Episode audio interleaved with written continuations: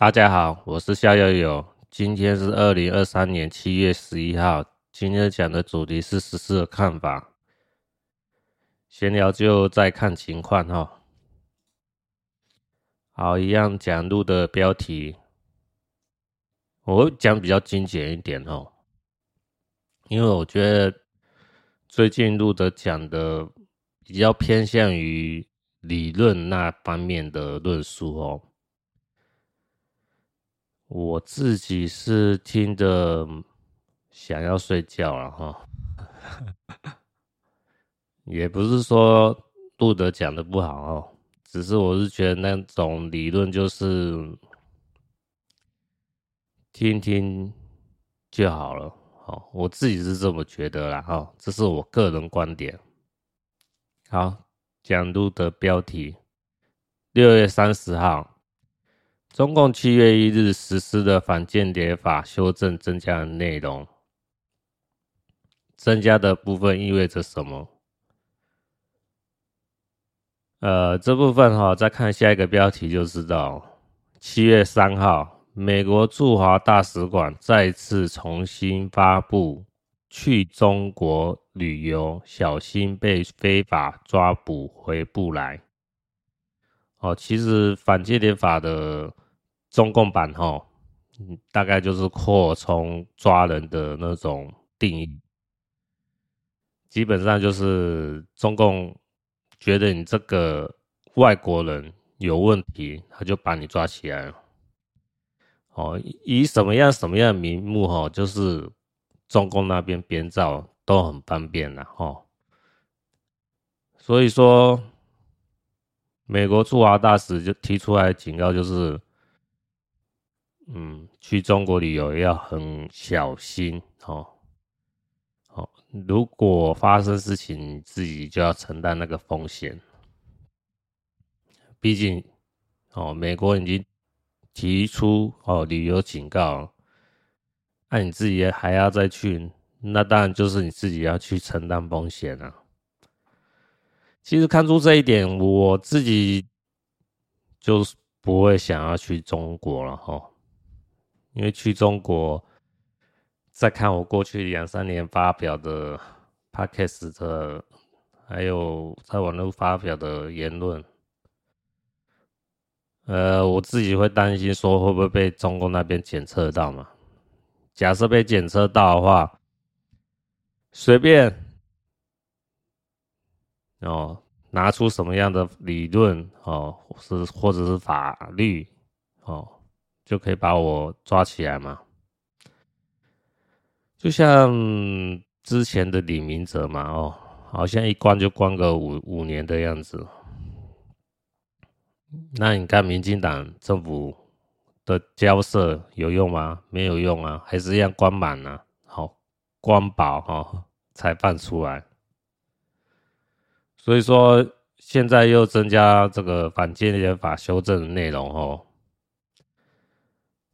呃，很危险的哦。我基本上就是不会去中国。我之前好像有讲到嘛，就是要等中共灭亡以后才会考虑去中国嘛。但是中共的灭亡不是那么简单，它要一个流程，而且在灭亡的时候不会是说立刻就进入那种。啊，大家一片好的那种情况，我认为还会经历过那种战争动乱的时期。那样子说的话，如果要去中国的话，可能是二三十年后的事了。那二三十年，假设三十年的话，我现在四十二嘛，三十年就七十二。我也差不多快挂了，去中国有那个意义吗？好像也没多大意义了。所以，唉，去去中国可能这一生就二零一七年哦，那一次哦，就是我去中国听我中国八字师傅讲课的那个时期。好像大概去个十天吧。嗯，好，继续。七月五号，美国中将说，台湾必须百分之百投入反共，否则美国就没有理由援助。好，这是一个警讯啊！哈，就是我个人看法哈，就是美国中将认为台湾做备战的准备是不足的，所以说我们不要听民进党哦，政府讲的有多好，什么单兵一期从四个月变为一年，那是明年开始。好，那就算是明年开始，那你现在可不可以公开就是说？当兵延长这从四个月变成一年，哦，这个军事训练内容是什么？哦，能不能这时候也可以提出来，让大家做个参考讨论嘛？没有嘛？是不是？我认为这是我个人观点哦。其实我们。就请美国方面的军事专家嘛，直接礼聘好不好？假设哈，军事教官嘛哈，呃，在美国一个月要呃五万美金，那我多花一笔钱好不好？十万美金，那你看美国愿不愿意提供？肯定愿意提供啊，是不是？哦，北中南，哦，三个军事训练大幅提升嘛。哦，先从现有的志愿役开始训练，再来是预备役嘛。那预备役从二十几岁开始退伍的征召回来，再来是三十几岁、四十几岁、五十几岁。陆陆续续征召回来训练嘛，好，那当然都是要以年轻、好有体力的人为优先征召回来的对象嘛。哦，如果以我刚才说的说法，二十、三十、四十、五十，那我大概就是第三批次嘛。哦，就因为我四十几嘛。那要征召，我也只能是说好啊，是不是？因为现在国家面临了严峻的情况，我总不可能只顾着自己吧？哦，是不是？那我认为以美国的军事教官为主，是因为说美国是这个世界上的军事强国，而且哦又有。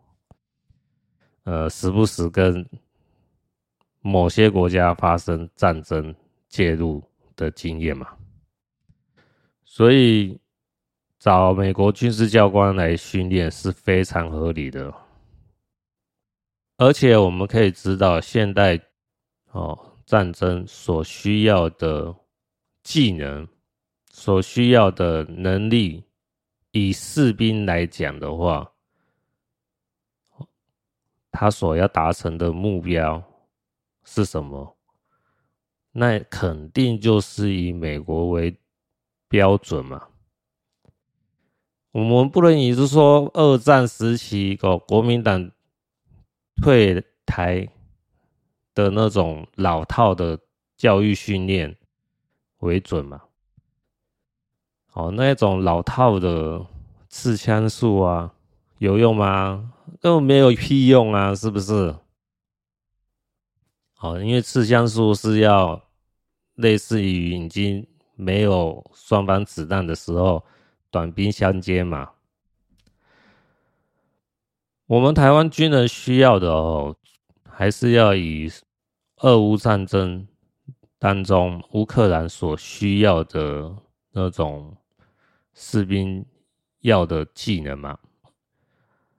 哦，用火箭炮啊，哦，或是什么针刺那种扛在肩膀上的飞弹嘛，还有就是城市游击战嘛，哦，那种分散兵力，假设是说，哦，中共登陆台湾的时候，该怎么去应对嘛？哦，这种我会比较实在啦。但是我们有看到是说，民进党政府有做这方面的推广和讨论吗？没有吗？所以说，民进党有积极在备战吗？哦，这是令人抱着一个很大的疑问呢。那我个人是认为没有了，基本上就是摆烂状态了。哦，对，哦。当兵的役期是从四个月变为一年，而且有跟美国军购，但是没有积极的在推动军事改革，那基本上就是做一个敷衍了事嘛。你美国叫我做什么，我不敢不答应，但是你要我做积极配合，不好意思哦，我还是要按照我的步调来走。你美国也没办法，是说干预太多啊，是不是？所以美国那边也会急呀，才会放出狠话嘛。哦，美国中央说你台湾必须百分之百投入反共，要不然我们美国就没有理由去援助你了。其实讲出这个话哦，中共反而很乐意哦，呵呵，哦，因为。中共需要就是台湾内部颠覆嘛，颠覆了以后，你美国哎，对啊，台湾的内部颠覆啊，你美国就不要来介入啊，是不是？当然呢，美国也知道台湾可能会有内部颠覆的问题，所以也在前一段时间就应该有布局在台湾内部做各方面的。我们可能一般人不知道的，嗯，私底下操作哦，我认为应该是有这方面的动作了，所以我们看起来好像风平浪静的哦，实际上就是海面上的哦，就是波涛汹涌哦。表面上是平平静静的，私底下呢，其实可能有不小哦那种不为人知的操作哦，在遏制说中共的势力呢，做出内部颠覆的目标哦，让他不能达成。好，继续，七月七号。美国财政部长耶伦见李强时说：“美中经济不可能脱钩，只是去风险。”美国财政部官员到香港警告银行业，帮助中共绕过制裁的后果可是很严重的。我这边讲到脱钩和去风险哦。脱钩应该是只是说哦，各行各业就是说分手了，就是不依赖你中共。那去风险呢，就是降低风险哦，嗯，减少彼此的依赖哦。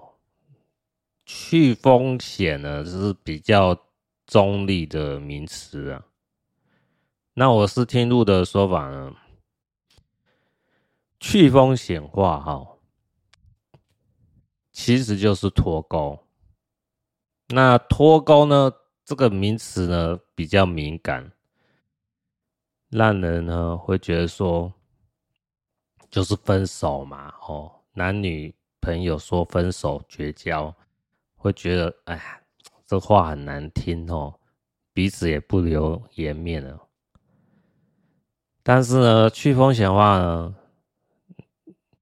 一样是要描述分手绝交，那我就跟对方讲说，我们都还是朋友嘛，只是说目前彼此保留一个距离嘛。哦，这个距离呢，有多远呢？我没有明讲。哦，有可能是相距一个一公尺，也有可能是十万八千里。哈，这就让人去遐想嘛，让人去想象嘛，是不是？那实际上，美国的做法呢，就是跟中共分手绝交。那去风险化呢，就是一个好听名词的脱钩啦。其实就是暗示美国的各行各业要趁早做准备，离开中国，要行动。已经不是准备了哈。是要行动，要不然以后美中分手之后所造成的经济损失呢，那就要靠你事后来行政救济哈。你你当然那时候可以是说去控告美国政府说啊，哪方面做不足让你经济损失嘛，那时候就打行政官司嘛。慢慢打，对不对？反正你已经先赔了，赔了以后，你看你有多少时间跟美国政府打，是不是？等你打完这场官司，搞不好是五年、十年后，就算是你赢了，你能获得理赔，是不是能百分之百？嗯，都很难讲啊，对不对？搞不好是说啊，你在中国损失了一千万美金。最后好，在美国打行政官司打赢了，判赔下来，搞不好美国政府赔你是一百万美金，那有意义吗？有啦，不无小补的补偿呢。只是到时候你就会很难过生活了，是不是？那现在。美国政府说去风险化，就是告诉你，你趁早哦做行动，可以把损失控制在你所知道的范围内。啊，假设你一到东南亚，你现在就可以做规划嘛，厂房设备啊，技术的移转啊，人员的培训啊，土地的购买啊。水电的开销啊，重新再规划嘛，现在就可以再规划了。哦，讲明白一点呢，就是风险控管，你现在就可以做。哦，这是一种去风险化哦，离开中国啊，到其他国家生产。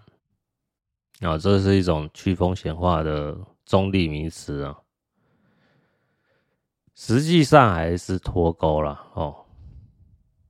那当然，中共是不愿意让美国这样做啊。哦，一路的说法就是，中共就是你美国想要脱钩，我就是不让你脱钩。你想要去风险化，降低风险，离开我中国，不可能，要死一起死，绝对不能让你哦，没什么损失就。可以顺利的离开中国，你要走，我要扒你一层皮哦，让你痛得要死，离开中国哦，这个就是中共的逻辑。其实我是判断，二零二零年哦，就是年初的时候，新冠疫情爆发的时候，嗯，美国的一些有远见的产业哦和公司呢。就可能开始在思考要不要撤离中共国家哦。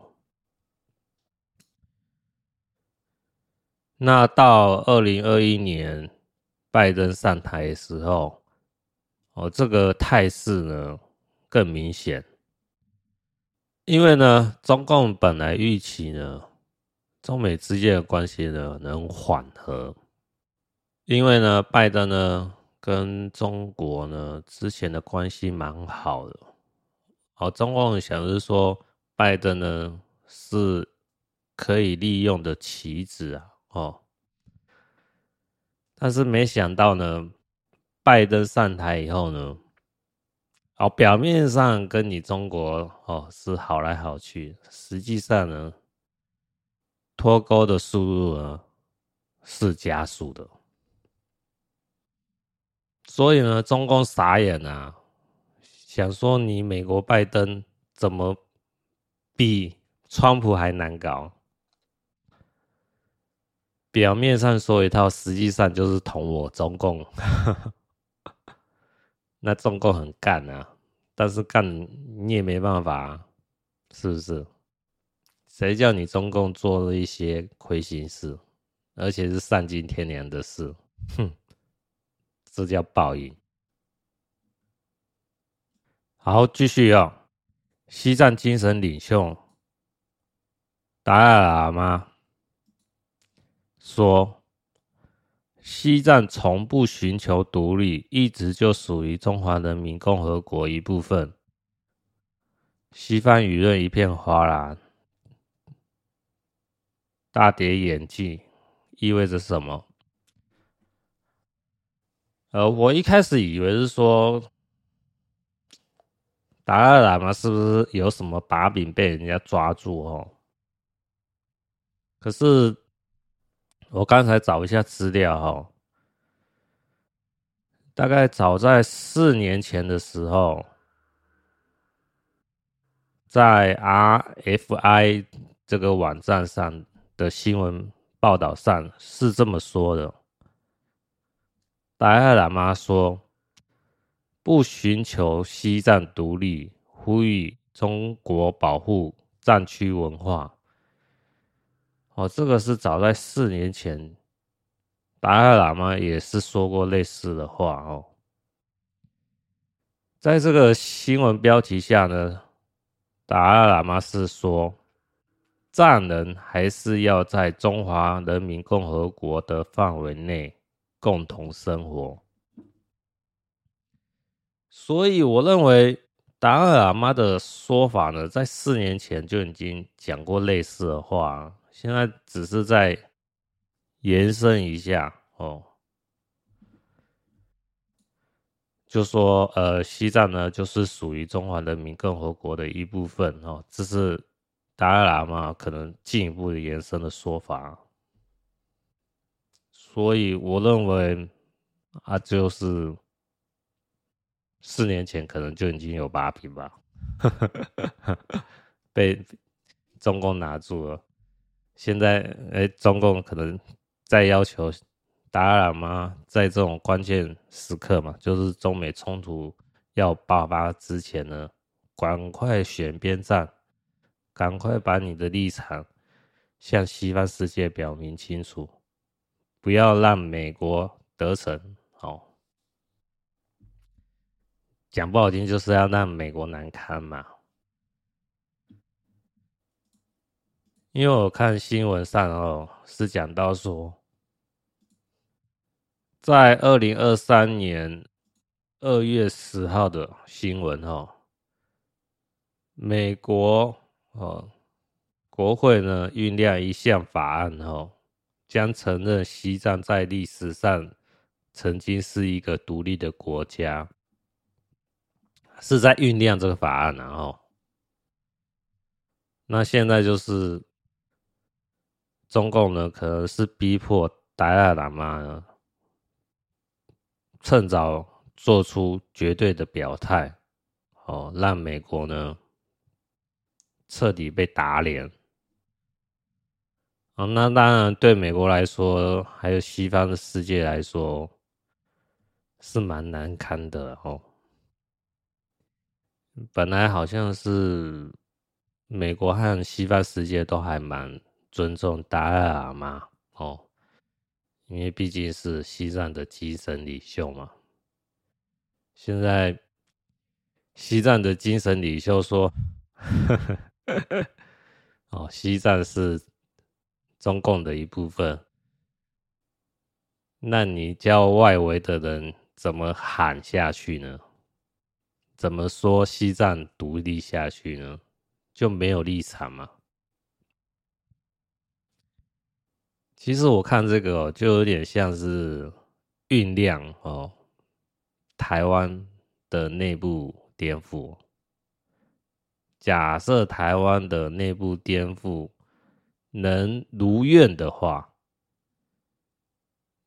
同样的标准嘛，你美国还有西方世界国家也不能多说什么，是不是？台湾竟然都已经被中共拿到手里面了，而且是台湾人自愿的话，这种内部自愿，你美国西和西方世界国家也只能吞下去啊。所以我认为达赖喇嘛呢，就是一种铺垫吧。那能不能达成呢？我们还是要持续的关注嘛。那站在我的立场，当然是希望是说不要达成嘛，是不是？这种内部颠覆呢，绝对不能让它达成嘛。好，接下来讲台湾的政治哦。我主要是讲柯文哲哦，因为我之前虽然哦批评。柯文哲对呃中共的态度吼，呃，我要承认自己的错误哦，向各位说个道歉哦，因为我看柯文哲论述呢，没有比较全面的去看他的影片哦，我都只是看到一小部分哦，所以去做出来判断的是会有失误的。那我在过去一段时间，这半个月、一个月来，我看了大概柯文哲过去两三个月的言论了哈，比较有清楚的认知到哦，柯文哲的两岸论述了哈。那我分享给大家做个参考。我先讲结论好哈。我本来是批评柯文哲在，嗯，对中共的论述哈，呃，我是觉得是蛮垃圾的哦，蛮垃圾的。但是我看过他的那种论述以后哦，我就修正我自己看法哦。我理解柯文哲内心的想法哦，我才能。转而继续支持柯文哲，所以呢，我在昨天呢，哦，就有捐款给柯文哲了。我数年前呢说柯文哲选总统后，我就捐他五千块钱台币，然后，那我现在呢是加码了哦。是捐到一万块哦，哦，因为我认为现在台湾面临的情况呢，真的是很危急啊。哦，个人的利益呢，实在是微不足道哦，但是我还是要量力而为嘛。哦，在我能力范围内呢，还是多捐出一点钱哦。一万块钱呢，不多哦。就是一个抛砖引玉哦，希望大家呢能多多政治捐献给柯文哲，让他有足够的资金呢打一这场总统的选战哦。希望大家多多支持柯文哲。结论说完了，那我继续讲一下哦。我认为有三部影片哦，在 YouTube 上的三部影片哦。可以比较清楚的认知到，呃，柯文哲论述是什么。第一部影片哦，是二零二三年五月十五号的新闻面对面，标题是“阿北面对面直球对决二零二四”，你所不知的柯文哲全空开。第二部影片，二零二三年六月八号。阐述治国理念，拜访日本外国特派员协会。第三部影片，二零二三年七月九号，柯文哲出席董事长开讲粉丝见面会，台北站。哦，这三部影片你看过了以后，就可以知道是说柯文哲的比较完整的论述哦，哦，才不会被只言片语去模糊你的认知啊，哦，因为。哦，不管是蓝的还是绿的哦，会比较是用断章取义的模式呢去批评柯文哲。还有呢，就路德批评柯文哲的部分哦，我认为路德对台湾政治的了解呢有很大的问题哦。第一个哈，可能是路德呢，对台湾政治呢，并不是那么关心。路德呢，他的着重点呢，可能是外交这层次。那路德呢，对中共的情势了解呢，我肯定哈，他是第一把交手哦。就是专家，你也可以说是权威啦。但是呢，路德呢对台湾政治的了解呢，我就不认为他有到第一把交手的地步了。因为从路德呢邀请的台湾哦来宾讲述一些内容呢，嗯。我就认为哈，其中有一个哦，我自己判断就是民进党始终支持者那种。尽管呢，蔡英文呢，哈，政府做的哦，让人失望哦。这位民进党始终支持者呢，也不会说很难听的话了哦。内心上呢，还是支持民进党。哦，他的那种言论表述，我是这么判断的。相对的呢，啊，这位民进党始终支持者呢，我自己觉得哦，他没有明讲哦，他批评的，他酸的。人哈是柯文哲哈，但就是有意无意的就带到那种味道啊，比如讲呢，他会说啊啊，这个有人呢就是喜欢看雍正然后的治国理念，然后搞什么军机处啊，哦，就是类似这种封建制度的的那种臣服思想啊，哦，类似这种话啦，哦。那如果你有了解柯文哲的一些相关信息，你就知道柯文哲喜欢看历史书嘛。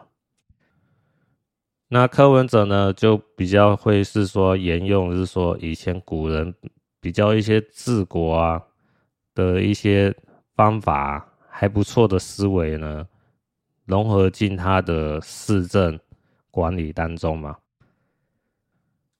柯文哲有讲到嘛？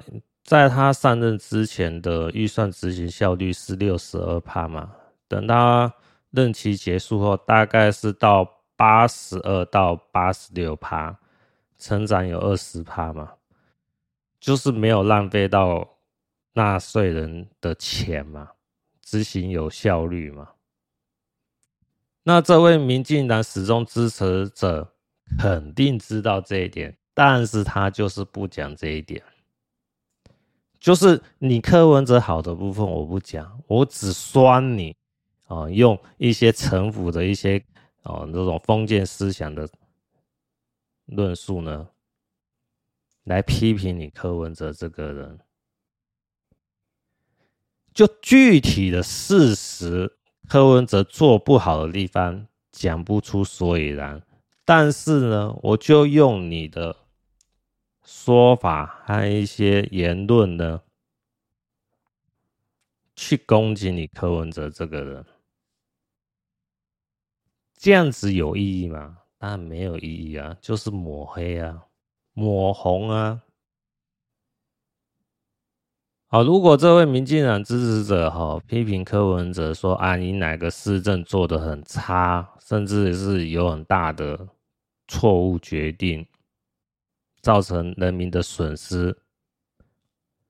哦，你用这个论述来讲，有理有据，我相信没人会说你讲的不好嘛。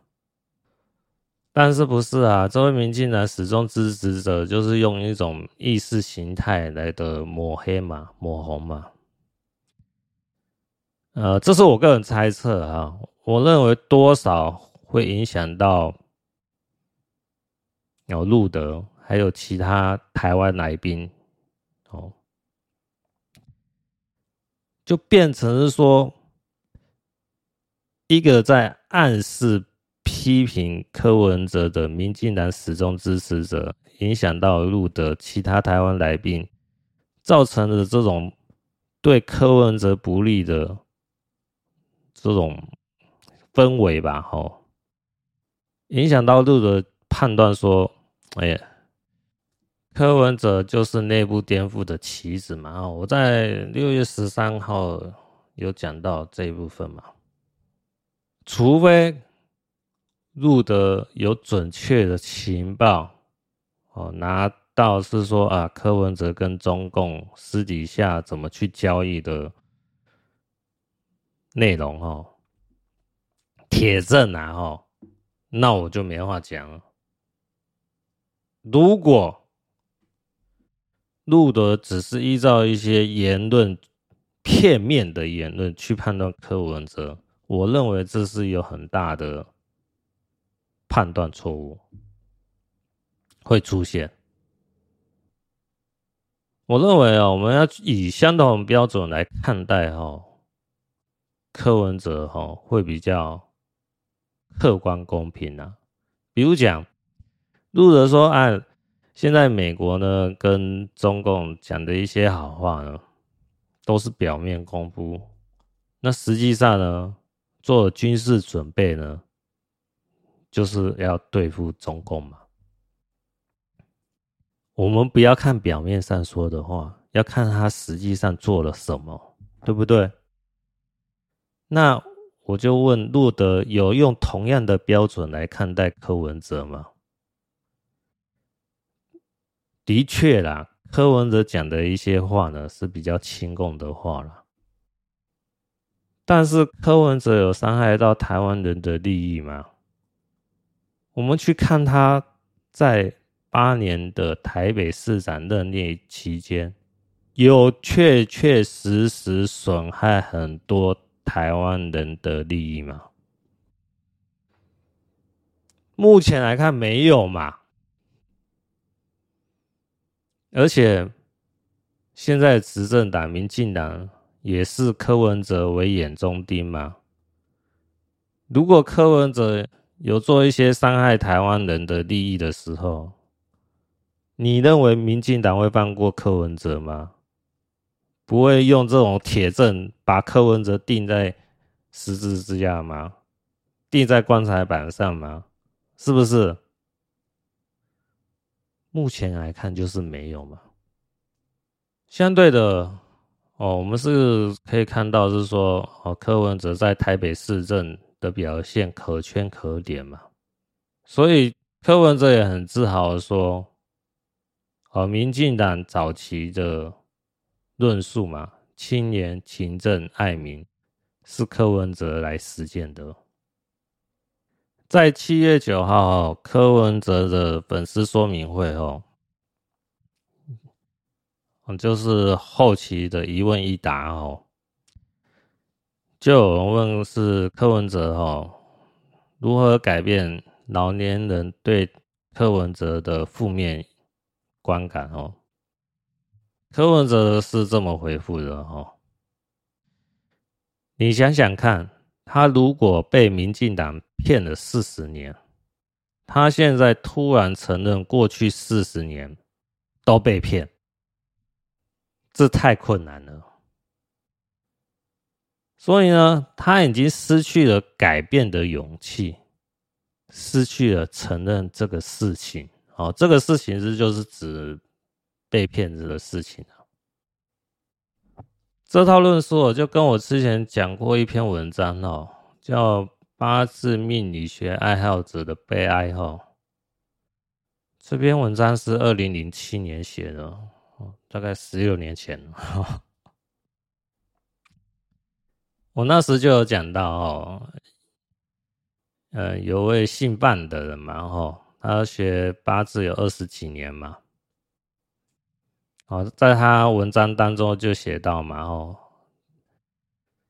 哦，这位呃八字命理爱好者，哦，学了二十几年，终于遇到一位真正懂八字和铁板神术的人，哦，他得到真传的时候，哦，他才说啊，我才知道。真正的八字命理是什么？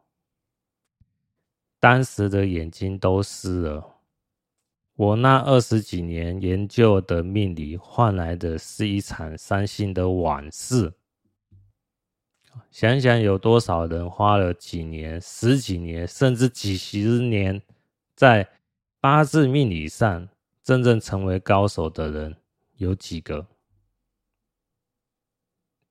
当你被一套虚构的、有问题的理论被骗了二三十年以后，你很难去否认这个理论了。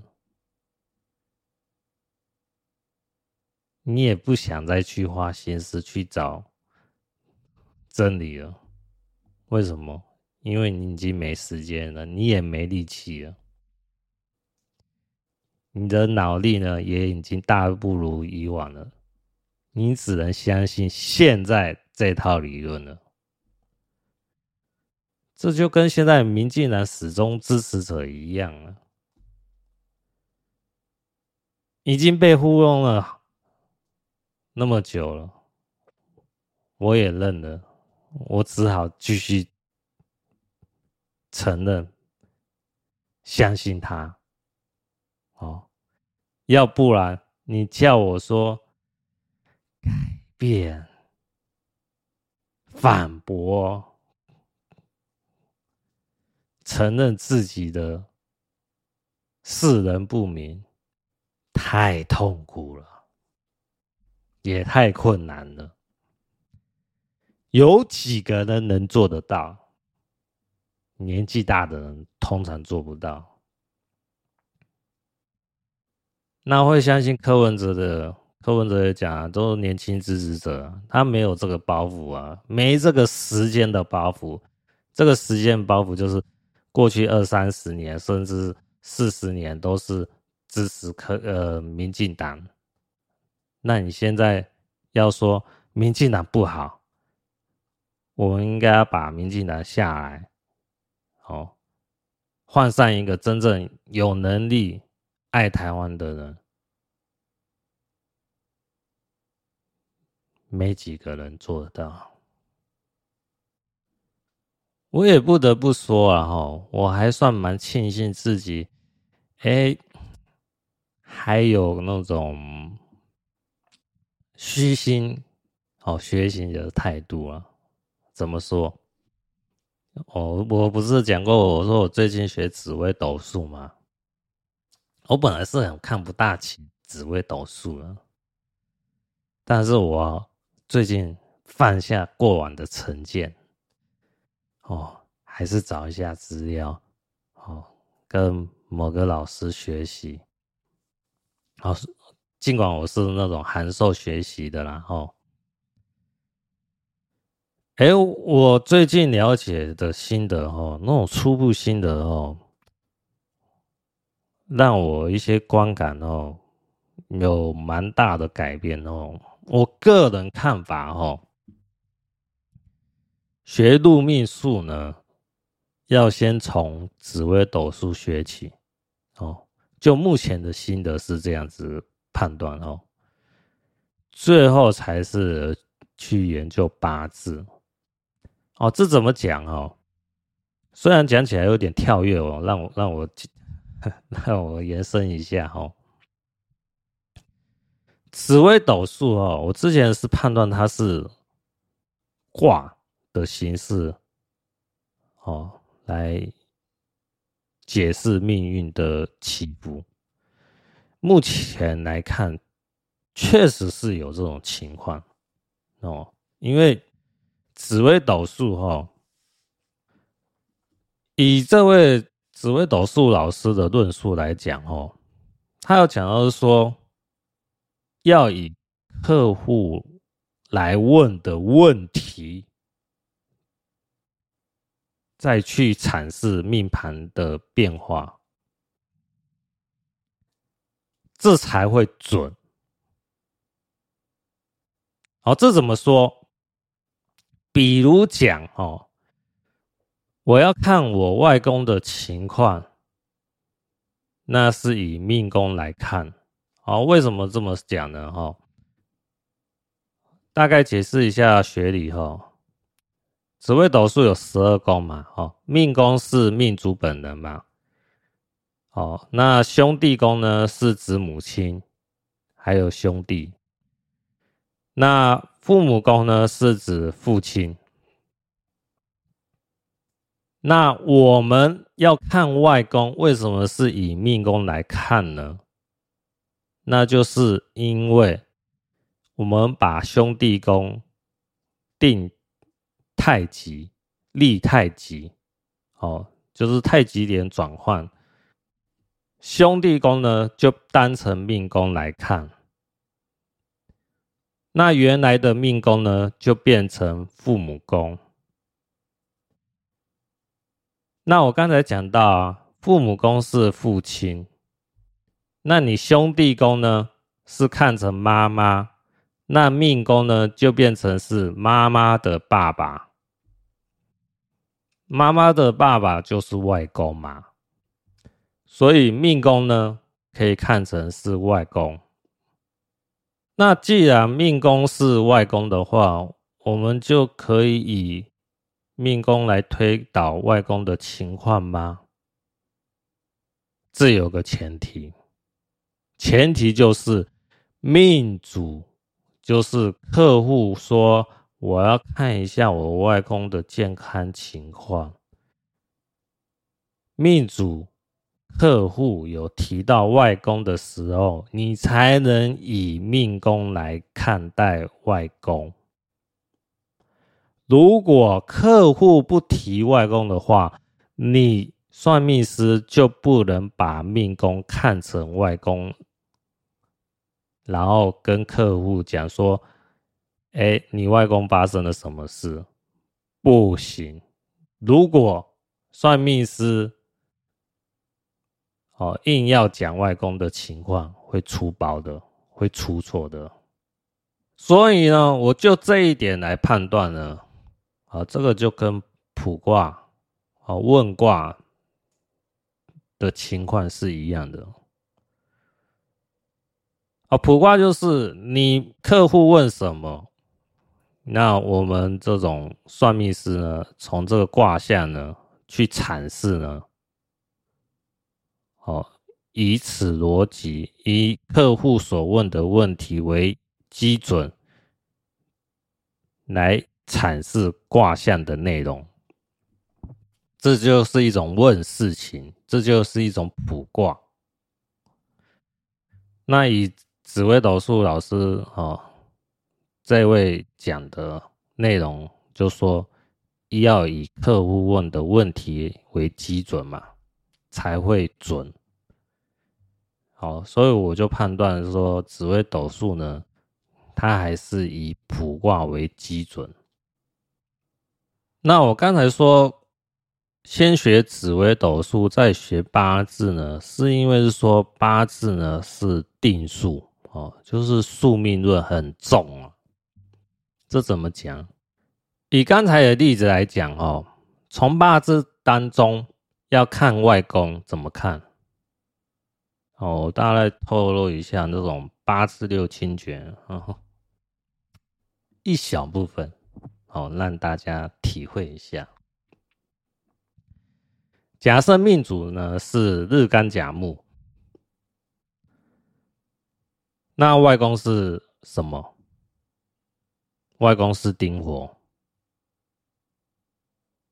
哦，怎么看？很简单哦。日干甲木是命主本人，就是客户本人。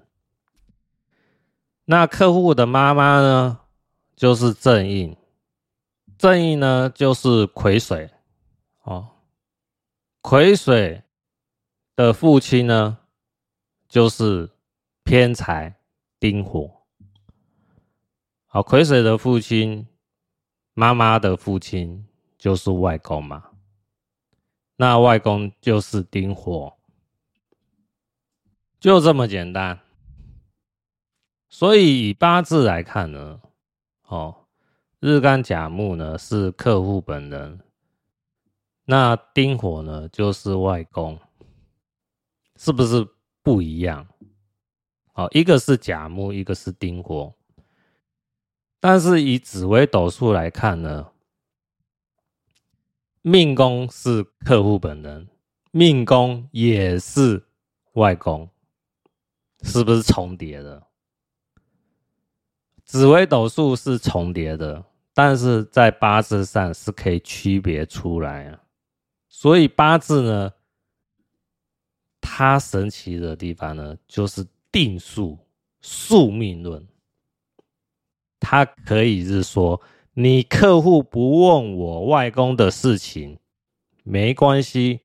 你客户不问外公的事情，我算命师可以讲说啊，你客户的外公发生了什么事？可能是说啊，哎，你来问我的时候啊，您外公是不是在前几年就走掉了？哎，客户会觉得很神奇啊，你怎么算得出来？是不是？其实没什么神奇啊，你只要知道原理呢，推算一下就知道答案了。这都是定数宿命。那我为什么说学入命术呢？算学算命呢，最好是先学紫微斗数，之后再看说有没有能力、有没有缘分，再学八字啊。哦。为什么不是先学宿命，而是先学卜卦这种成分比较重的紫微斗数呢？哦，是因为是说哈，你就算是学紫微斗数，不是那么宿命论的这种呃工算命工具哦，你讲出一些答案后。都有可能牵涉到客户的因果，讲太准哦，讲出一个结论出来哦，有可能会伤害到算命师自己，就是算命师会变衰。好，我之前就有讲过嘛，那更何况八字。就是宿命论的工具，算命工具。基本上八字你精通严熟以后，你讲出这八字算命的结果，基本上就是铁板钉钉了哦，铁口直断。紫微斗数还这种铁口直断还没那么严重哦。就可能会让算命师自己变衰了。哦，那更何况八字这个宿命工具，是不是？我之前就有讲到，我在中国的八字师傅有讲到嘛。哦，你用八字推算客户的过去，可以如实的描述出来，可以讲很准。但是讲客户的未来呢，要讲的模棱两可。你不能把你算出来的真实结果如实讲出来，你讲出来你会变衰，是不是？我已经讲过好几次这种话嘛，对不对？好，言归正传哈，讲一讲为什么我最后还是支持柯文哲哈。就刚才三部影片哈，就是。五月十五号、六月八号、七月九号哈，那我觉得最重要的一个论点哦，就是六月八号哦，标题是阐述治国理念，拜访日本外国特派员协会。哦，我认为要看他完整的影片，看那个问答哈的完整内容哈，会比较清楚啊。那柯文哲虽然在他的 YouTube 哦有那个浓缩的那片段哦，但是我怕是说有剪辑过后会有一些呃落差，我还是看完整的影片论述哦。那在这一集影片当中呢，哦，第二十七分钟哈，呃，有一位记者问的内容呢，我觉得很重要哈。那我以这个论述为基准，哦，然后我也是以这个论点呢，最后改观是说，我判断柯文哲呢对两岸的论述的内心的想法是什么，所以最后我还是支持柯文哲。好，那我讲给大家听哦，在影片的二十七分哈，记者问哦。你一定感受到日本人对台湾有事、日本有事的这件事情啊，非常的关心。你所提到台湾和平就是世界和平、日本和平，但你要用什么样具体的方式来让台湾维持和平？因为台湾现在跟中国大陆已经完全没有互信的关系了。在这样的情况下，你有怎样的具体方式呢？而不是宏观的概念，而且更具体的方式能够说明一下。好，在影片的二十九分的的时候，哈，柯文哲是这么回复的：台湾有事，日本有事的理由非常简单，因为日本呢，超过百分之九十趴的人员呢，必须通过台湾附近海域来到日本。所以日本本来就非常关心台湾的安全，那么如何促进嗯台海和平呢？几个原则。第一点，我还是同意所谓的贺主战略，意思就是说，一个国家的安危不可能完全寄托在另外一个国家的善意上面，所以台湾在国防自主上面一定要达到相当的程度。可以让对方觉得说攻打台湾的代价太大，所以台湾必须有足够的国防力量，这是第一点。第二点，在这个基础之上，我们愿意跟中国对谈。好，哦，所以我以这个论述啊为基准哦，我就支持柯文哲。这怎么说呢？好，因为我在六月十三号的时候有讲到路德呢批评柯文哲呢就是内部颠覆的棋子哦。那从柯文哲的回答呢，我就推翻了呃路德说呃柯文哲是内部颠覆的棋子。这怎么说呢？刚才讲到是说柯文哲讲到的关键字国防自主。国防自主上面一定要达到相当的程度，哦，台湾必须有足够的国防力量，在这个基础之上，哦，我们愿意跟中国对谈。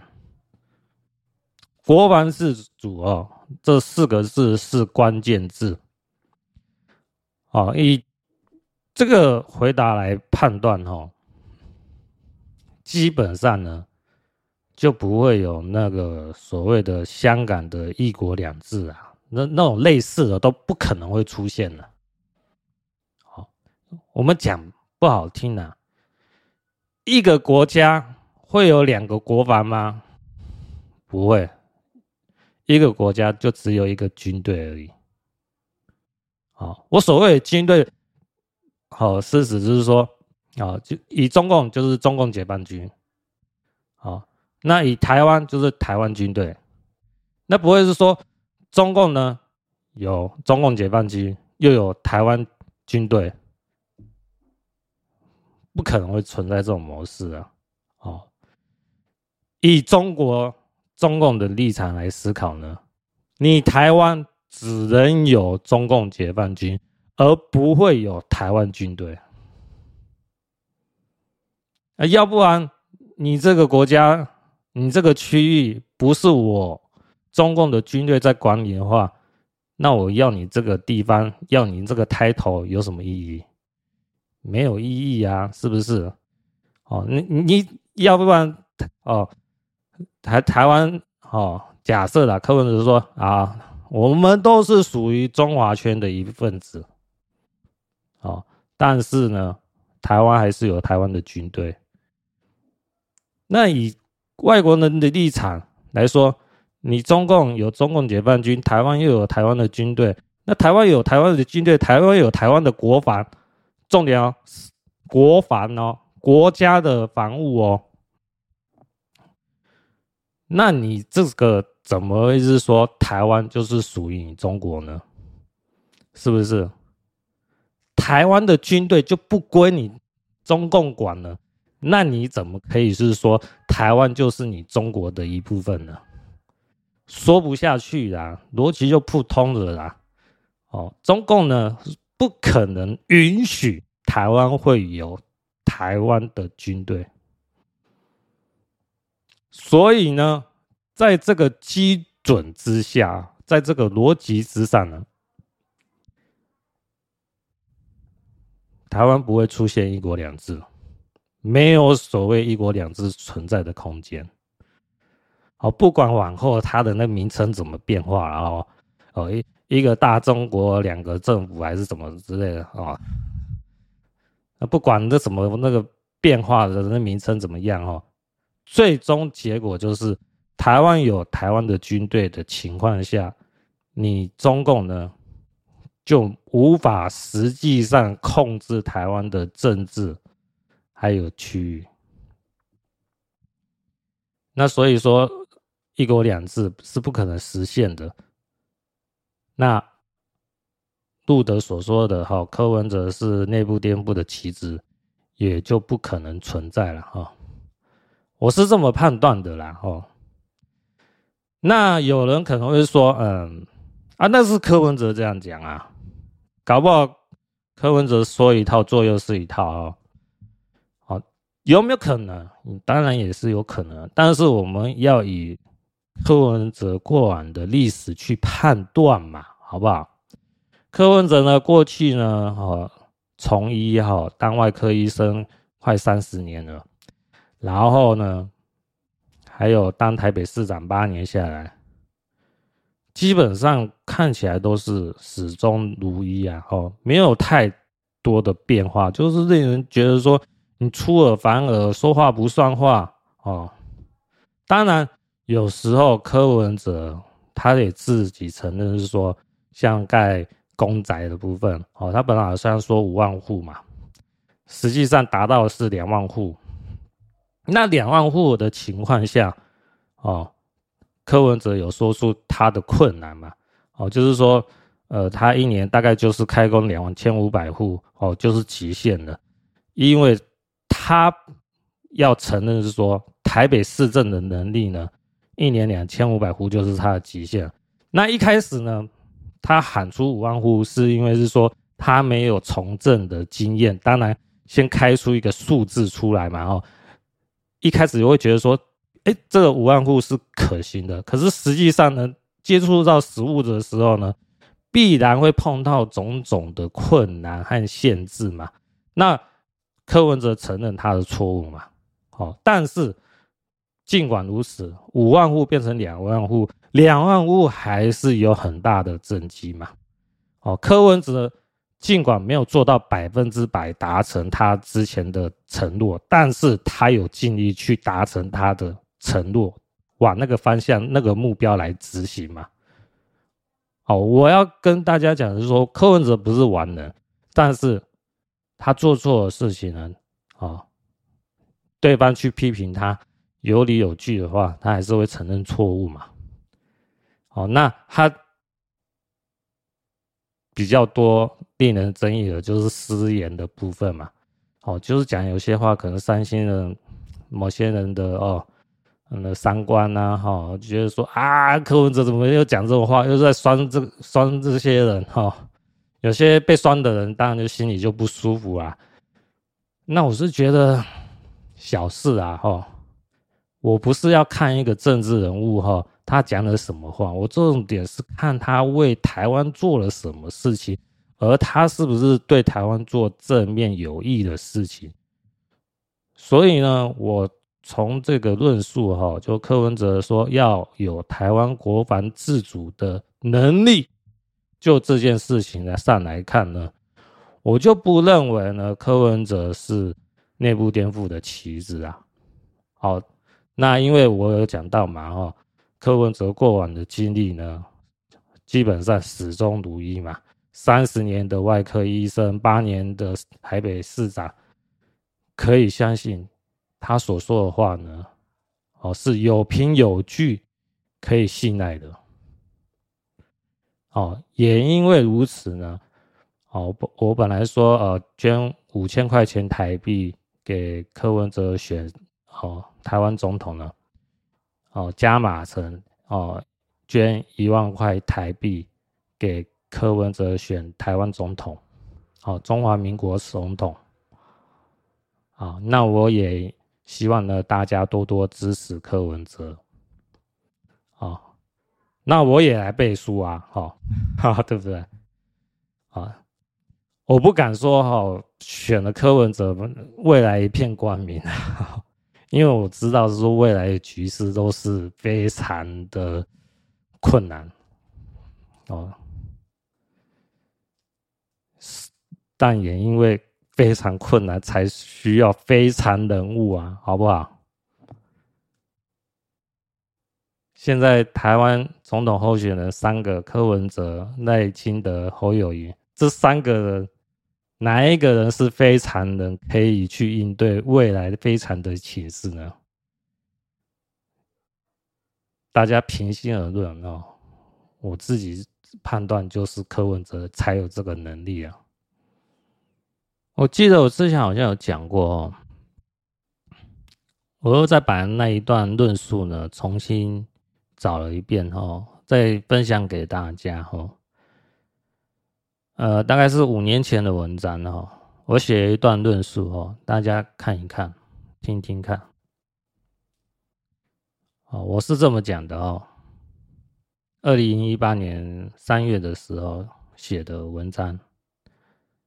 我说哈，之前跟有人谈过柯文哲，我说柯文哲会出来，其实代表的是台湾的悲哀。好，请注意哦，我不是说柯文哲这个人不好，我要讲的是呢，以柯文哲从医数十年来看，柯文哲医的不是感冒、肚子痛的病人，柯文哲做的是更严峻、风险更高的工作，那就是拯救濒死的病人。柯文哲之所以能一枝独秀，代表台湾政坛已经腐败到濒死状态。好，就这一段论述来看哦，我五年前的观点还算是蛮有远见的吧？是不是？台湾现在的情况哦，兵凶暂为，岌岌可危。可以说是处在风雨飘摇的前夕，在这种情况当中呢，我想来想去呢，这三位总统候选人呢，还是只有柯文哲靠得住。好，所以我今天这一集呢，主要就是来推荐柯文哲。好，虽然中间讲了一堆啊，又跟命理有相关的，毕竟我这个本来是学命理十九年来嘛，好的经验的分享嘛，多少还是会跟命理扯一下关系嘛。好，今天就讲到这边，下集再见，各位拜拜。